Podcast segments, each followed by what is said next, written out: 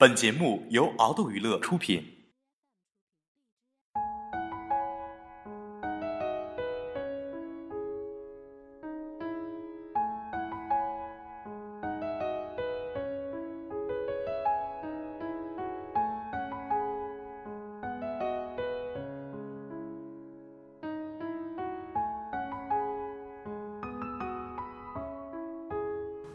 十几年前，我是一个差生。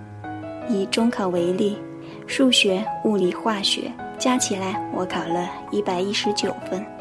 若不是文科成绩还凑合，高中生活什么样，我根本无缘体会。我曾研究过我为什么差，追本溯源到小学五年级时的转学。起初是在新学校不适应，后来我发现新班主任根本不喜欢我，在路上碰见。我向他问好，他用鼻子哼哼，那架势仿佛寄人篱下的妓女，讨好的喊后母一声妈妈，得到的却是不耐烦。我做错一道题是错，忘写某样作业是错，作文中出现一个新奇的比喻，雪是老天爷挠下的头皮屑，更是错。班主任说，教出这样的学生，我觉得丢人。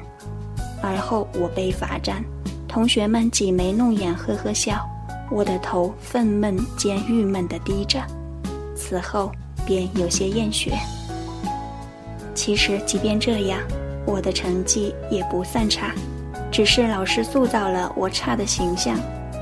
但这期间酝酿的厌学情绪持续着，并在一年后爆发。那时我已经是初中生。我的数学课本下永远放着一本与学习无关的书，《三毛》《琼瑶》《艺术》。随后，一张张卷子堆在抽屉里，他们大多数写着鲜红的三十几分、四十几分。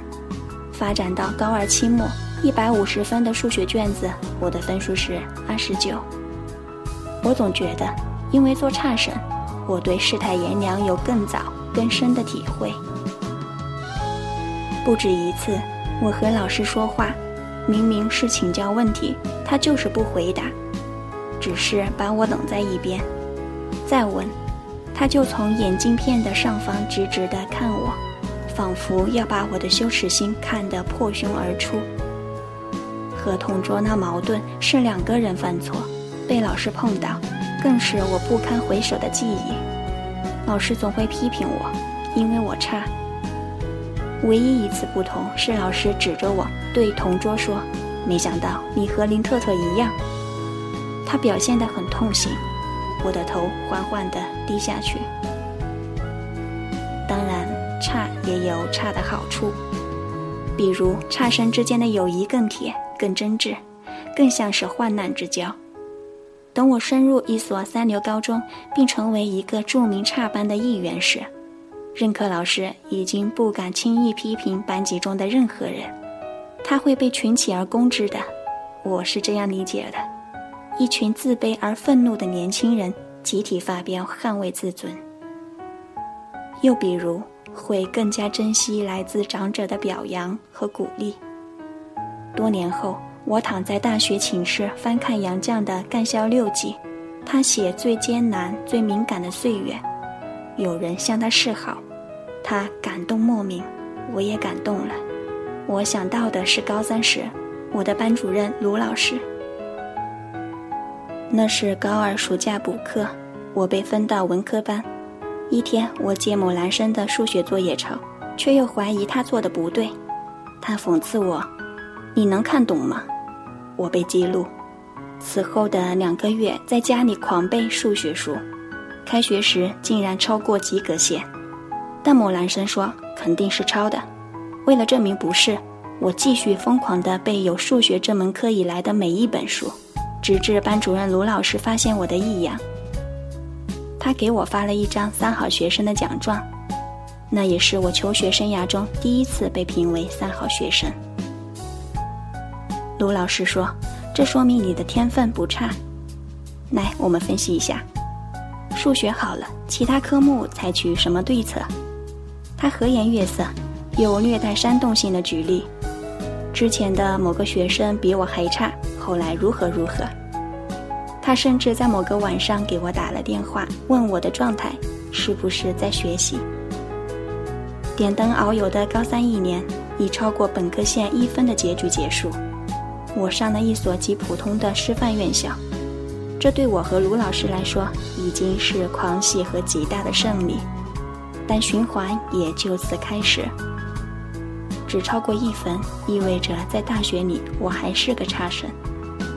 于是循环继续，差生感也在继续着。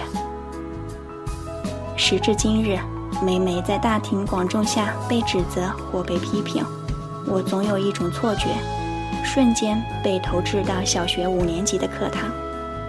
老师读着“雪是老天爷挠下的头皮屑”，而后停顿一下，隆重批评。我站在教室中央，同学们挤眉弄眼，头皮屑，头皮屑。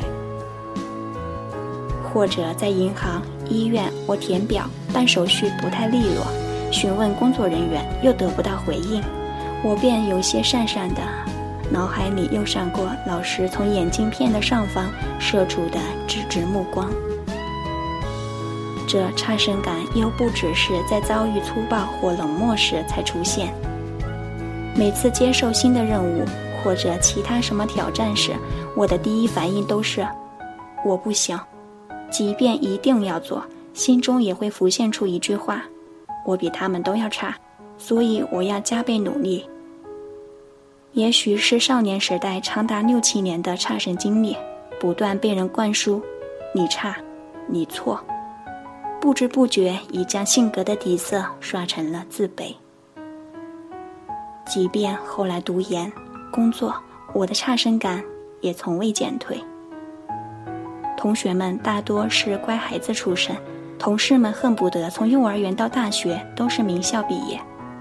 他们言谈中透露的习惯性自信，因优秀而从容的态度，总让我既羡慕又惭愧。我总觉得游离在所处的环境外，混迹于比我高很多的人群中。要小心点儿，谨慎点儿，别被发现老底。如果说差生经历还有什么积极可取之处，我只能说接受失败的能力略微强了些。事实上，因为差过，所以不怕失败，甚至做一件事情的时候还比较顺利。我反而会觉得好的不像真的。想起一件事。去年遇到了点小挫折，我回老家，不知怎么想起了那张三好学生奖状。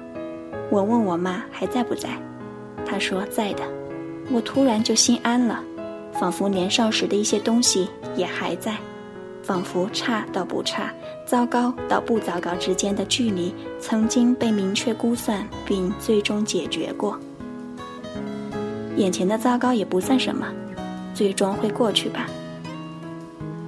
这是不是差生经历使然，算不算其积极之处呢？我还没有想明白呢。